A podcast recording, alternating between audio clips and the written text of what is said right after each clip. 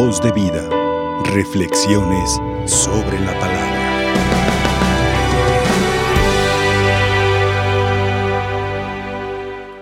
¿Cuántas veces he escuchado aquello de que es que no puedo perdonar porque nomás me acuerdo y, y me sigue dando mucho coraje? Todavía traigo la herida abierta y no, no puedo perdonar. Incluso habiendo pasado años del el lamentable suceso, todavía siguen diciendo que no pueden perdonar. Pero creo que estas personas piensan que necesitan dejar de sufrir, que necesita dejarles de doler para poder perdonar. Así como de que ya pasó tanto tiempo que ah, aquella ofensa, uy, ya ni me acordaba. No, sí, está bien, te perdono. Así como de que ya no tengo que sentir nada, ya me tiene que sanar la herida para entonces poder perdonar. Pero no es así. Hemos de entender que el perdón es la cura, no el efecto. El efecto del perdón es la paz, es la reconciliación, es la sanación, es el amor. Pero no hay efecto sin aquello que lo causa, que es el perdón.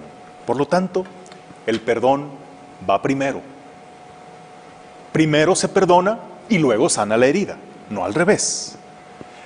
El perdón no significa un sentimiento bonito de que, ay, me nace perdonarte, ya no me duele, está bien. No, el perdón es una decisión que se toma en medio de un gran coraje, de gran rabia, de gran dolor, pero a partir de que perdonamos, el efecto no es inmediato, pero a partir de que perdonamos, entonces la herida comienza a cicatrizar.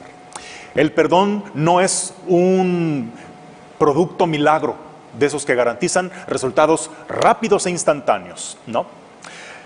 El perdón es la medicina, pero no es una medicina de una sola dosis, de una sola aplicación.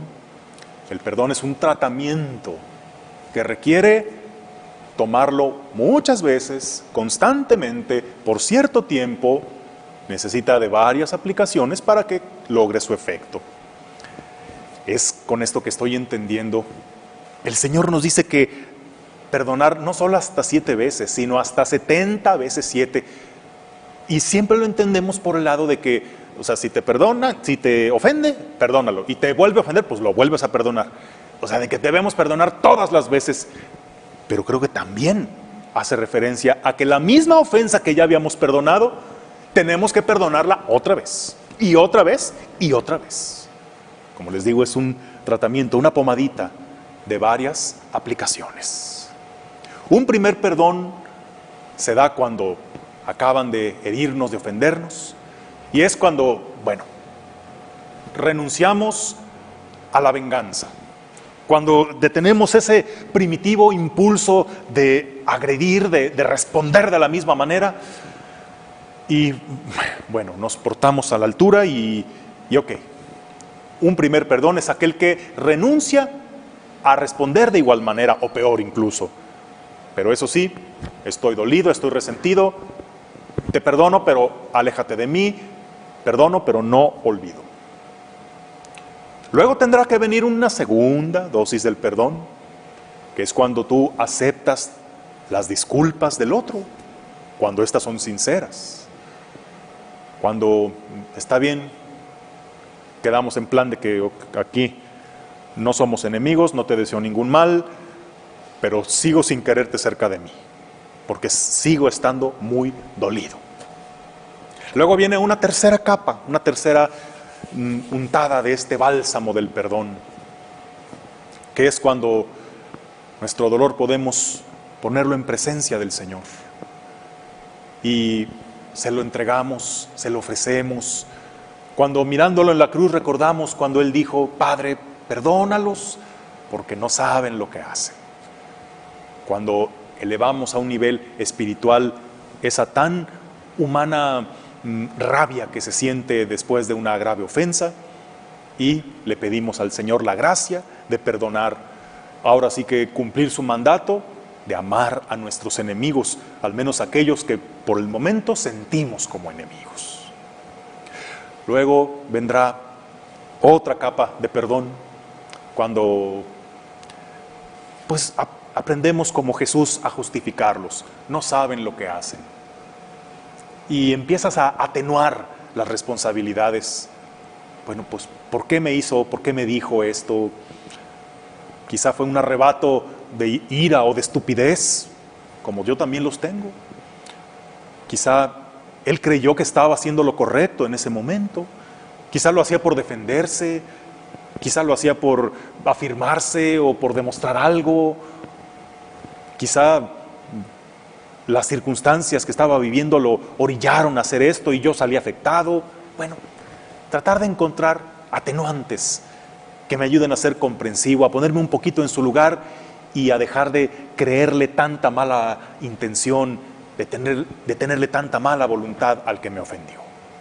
Y luego viene otra aplicación del perdón, de la misma ofensa, cuando me pongo a pensar que, bueno, ya después de que ha pasado considerable tiempo, ok, renuncio a aquello que me quitó, le regalo aquello que en su momento me despojó. Pero ahora agradezco lo que sucedió después, porque ya con el paso del tiempo podemos ver que después de que nos ofendieron, nos lastimaron, incluso nos traicionaron, pero la providencia actúa de modos tan misteriosos que después de un atropello así, llegamos a descubrir, oye, pues, cuántas bendiciones que hoy tanto agradezco vinieron gracias a eso, a eso que me hicieron o a eso que no me dieron. Ya puedes redimensionar tu pasado y puedes perdonar incluso agradeciendo, mira, de no haberme hecho esa agachada, de, no haberme levantado ese falso, de, no haberme tratado como me trataste, pues tal vez no hubiera conocido a esta persona, no me hubiera acercado a Dios, no, hubiera venido estas bendiciones a mi vida, pues, pues mira, además de perdonar, que ya hace mucho te perdoné, ahora incluso te llego a agradecer. No lo, lo malo que fuiste conmigo, sino lo que Dios hizo a través de eso. Y otra capa de perdón tendrá que venir cuando ahora sí perdonamos de corazón, tendemos la mano y hasta restablecemos el cariño, la amistad que había.